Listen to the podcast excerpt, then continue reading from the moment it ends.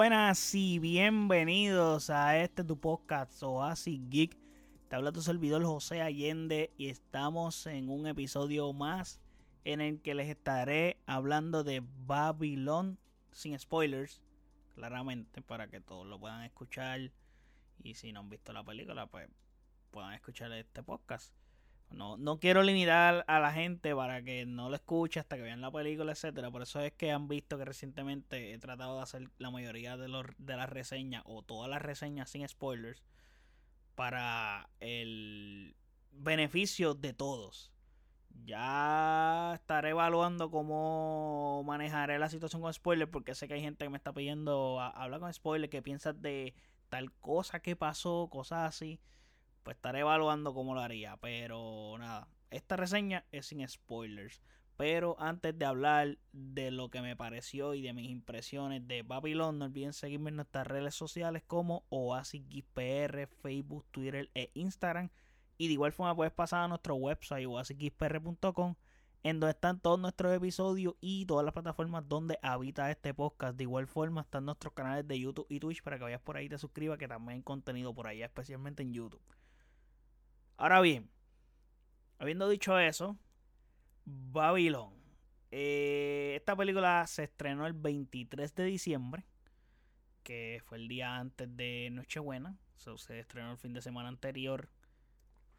Entonces, la dirige Damien Chazelle. ¿Quién es Damien Chazelle? Para los que no saben. Pues este dude ha dirigido películas grandes como la mega aclamada La La Land, con la que ganó el mejor director en los Oscars. Eh, dirigió Whiplash, dirigió First Man. So, tiene varias películas que han sido exitosas en cuanto a premios o nominaciones como en los BAFTA, en los Golden Globe y los Oscars. So, eso está interesante, que es básicamente un, un dude que es bastante galardonado en ese sentido. tiene aceptación por la crítica y los críticos. El casting de esta película, interesante, y fue la razón por la que quise verla, no tanto por Damien Chazelle, sino por tener a Margot Robbie. Siempre Margot Robbie es un plus, esta tipa es un mujerón, esa mujer puede ser el crush de cualquier ser humano, esa tipa es hermosa que para los que no saben, Margot Robbie ha interpretado papeles en The Wolf of Wall Street, para mí una de las mejores películas all time, de mis películas favoritas. Eh, también hizo apariciones en Suicide Squad, que probablemente es donde todo el mundo la conoce, así interpretando a Harley Quinn. También sale en Bishop Prey, que es su papel protagónico como tal con ese personaje de Harley Quinn. También tiene apariciones en Once Upon a Time in Hollywood y en la reciente Amsterdam, que yo la reseñé por ahí en el podcast. Tenemos a Diego Calva, que este es un actor mexicano. Eh, no encontré otras cosas que haya hecho reciente. So, sí, tiene un actor mexicano que es protagónico aquí y no lo hace mal. Eh, tenemos también a Brad Pitt, por supuesto. Brad Pitt, tipo. ¿Quién no sabe quién es Brad Pitt? Pero como quiera, les mencionaré. Brad Pitt hizo recientemente Bullet Train, que también tenemos aquí el review en el podcast la genial Fight Club, Once Upon a Time Hollywood, Seven, Troy, Ocean Eleven, Glorious Buster, etcétera, etcétera. Glorious Buster, película de mis favoritas también. Y también tenemos una aparición especial, que es Toby Maguire, que para el que no sabe, me río porque es como que contra esta altura, el que no sepa quién es Toby Maguire, pues está complicado. Bueno, maybe generaciones antes que yo puede ser que no lo sepan, pero creo que con un evento tan gigante como la película de Spider-Man No Way Home, estoy 100% seguro que todos saben quién es Tobey Maguire, que ha interpretado a Spider-Man, interpretó a Spider-Man en esa, en esa trilogía de San Raimi, que es el Spider-Man que todo el mundo ama. Creo que es el Spider-Man favorito de la mayoría de la gente. Todo el mundo dice que ese es su Spider-Man. Pues él interpretó a ese personaje ahí, de Peter Parker, Spider-Man, y también eh, tiene aparición en The Grace Gatsby. Ok. La sinopsis de esta película dice: La decadencia, la depravación y los excesos escandalosos conducen al ascenso y la caída de varios soñadores ambiciosos en el Hollywood de la década de los 1920. Ok. Tengo que decir que esta película tiene características de otras películas. En el sentido de que tiene muchos elementos de otras películas. Muchos. Del saque, el primero que pude notar viendo la película, como que, pap, dije, estos de aquí, eh, el de, curiosamente, Once Upon a Time Hollywood tiene dos actores que aparecen en esa película como Brad Pitt y Marco Robbie, como se los acabo de mencionar, y tienes características de ahí, como el gore, la violencia, ese tipo de cosas son de ahí. Y hablando de una película de Tarantino, pues también tiene cosas de Pulp Fiction, que se nota la gran inspiración que hay en Tarantino en ese sentido. También este director sacó de su propia filmografía al tener elementos de La La Land. So, eso me pareció curioso. Y también tiene elementos de Amsterdam, que es la que les dije que reseñé recientemente en este podcast. So, y que también tiene aparición de Marco Robbie. So, curiosamente. Pero esta película comienza eh, bien fuerte. O sea, bien fuerte en el sentido de que tiene un intro súper espectacular. Si tú ves este intro, tú dices, esto es un peliculón. Porque ese intro empieza bestial, mano. Inclusive cuando vi que salieron las palabras de Babylon diciéndote como que este es el intro de la película, como que sí, todo lo que te mostrado, esto es Babylon. Y tú dices, ya habían pasado como 35 minutos de película y tú, wow, eh, hasta ahora, ese fue el intro. Wow, qué largo. Pero fue un intro espectacular. O sea, desde la primera escena de la película comienza fuerte, o sea, bien heavy, como que bien poderosa, un potencial brutal para yo cuando empecé a ver esos primeros 35 minutos que les estoy mencionando como intro, entre comillas, porque no sé exactamente cuántos fueron, pero fue un intro súper largo. Eh, yo dije, esto pinta para ser película del año, o entre las películas del año, pero tiene un gran comienzo y esta película tiene notas altísimas en ese inicio. El problema para mí de esta película y lo que hay que restarle fuertemente es que se cae, pero estrepitosamente. O sea, en transcurso de ella ya se va, va en picada. Después de ese gran intro, desde la mitad hacia adelante, como que la película va de más a menos. La comienzas a sentir larga, porque comienza a sentirse lenta. Eh, también tengo que decir que pierde el norte de lo que te están contando. Tú ya te pierdes porque no sabes lo que te están contando, como que pasan cosas y tú, ok, ¿cómo pasó esto? ¿Por qué esto está aquí? Eh, ¿Cómo esta persona llegó a hacer esto? ¿Qué pasó? Y es triste porque ese comienzo fue tan genial que dije, wow, esta película me, está fascina me va a fascinar porque comenzó súper bien. Los chistes estaban bien logrados en ese principio. Eh, todo el, estaba todo bien manejado en el gore, la, eh, eh, lo gráfico, lo sexual, la orgía, todo, porque ahí salen orgías y todo. Todo ese tipo de cosas estaban manejadas de una buena manera. No se veían forzadas ni nada. Eso, eso está bien cuidado. Y es bastante gráfica esta película, cabe recalcar, porque es una película R, junto a su drama y comedia. Son, ok, eso está bien. Pero esta película dura poco más de tres horas y tú, diablo. Yo no sabía que duraba eso. Sinceramente, esta película yo fui a verla porque pues vi Babylon. Brad Pitt, Margot Robbie. Ok, la quiero ir a ver.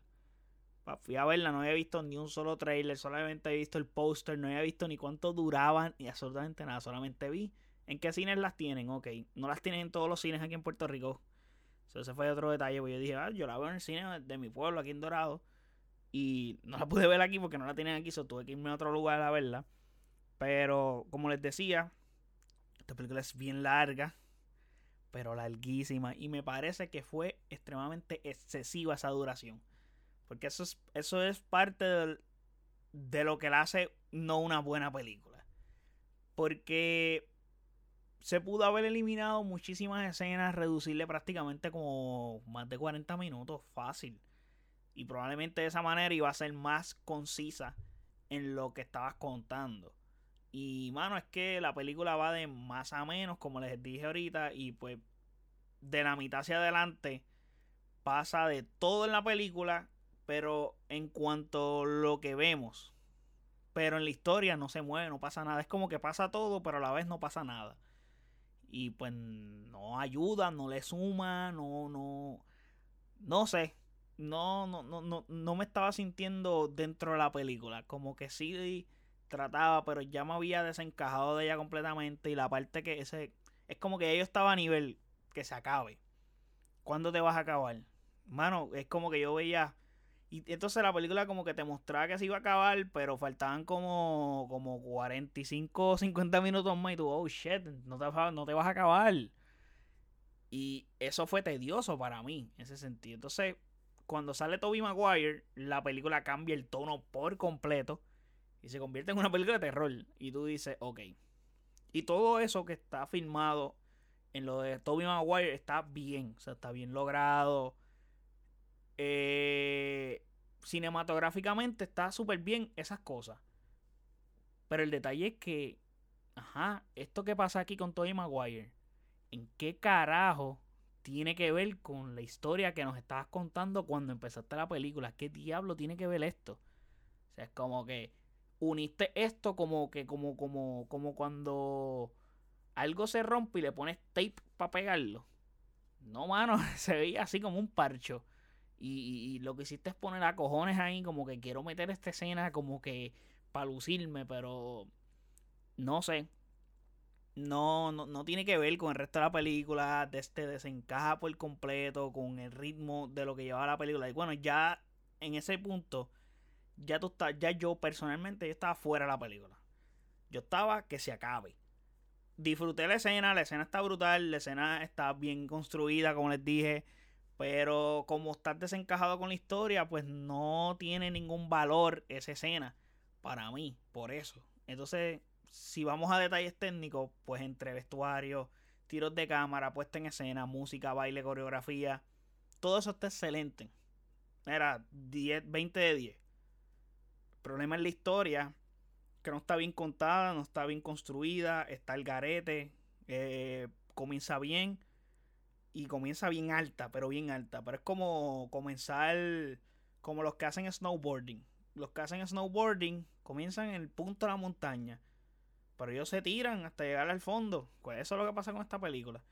Y ese es el problema para mí de esta película. Y es lo mejor del filme, el hecho de todo lo técnico, lo técnico como tal. Para mí eso es lo mejor de la película, lo técnico, porque lo que estás viendo está súper bien hecho. En cuanto a la ambientación también, todo eso está excelente. Me parece genial, los filtros clásicos, etcétera, todo eso muy bien muy bien. Y esta película básicamente es un tributo o un homenaje al cine mismo. Como que te quiere decir porque el cine es lo mejor que hay. Pero pienso que no fue el tributo adecuado. Y me hubiera parecido mejor tributo tener una gran historia concisa y que no se pierda en la mitad a mostrarnos muchas cosas que sí estaban geniales, pero no hacían nada de sentido, no cuajaban, mano, es como que te estoy enseñando muchas cosas, tiene muchas cosas brutales, pero no hacen sentido en nada. Y con la película y lo que nos comenzaron a contar al principio del filme, pues se jodió todo. So, honestamente, no la recomiendo. No la recomiendo que vayan, o sea, no la recomiendo que vayan al cine a verla. Se van a agotar, se van a sentir. Y gracias a Dios que yo fui a, a San Patricio a verla.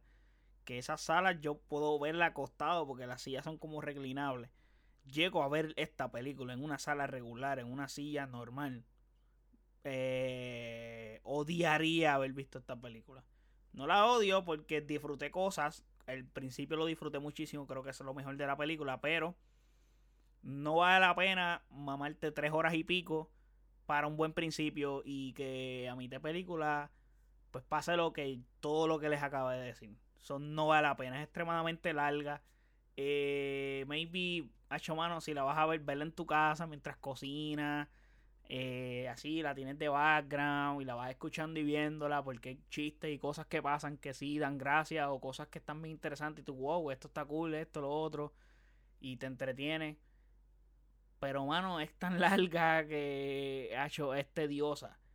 So, no es un buen filme realmente. Eh, es una gran decepción para mí que no esperaba tanto, pero el ver que estaba estos actores, ver el director, lo que había dirigido, pues eso me decía que había un gran potencial de ver una buena película con una buena historia contada y unas buenas interpretaciones. Creo que las interpretaciones no están mal.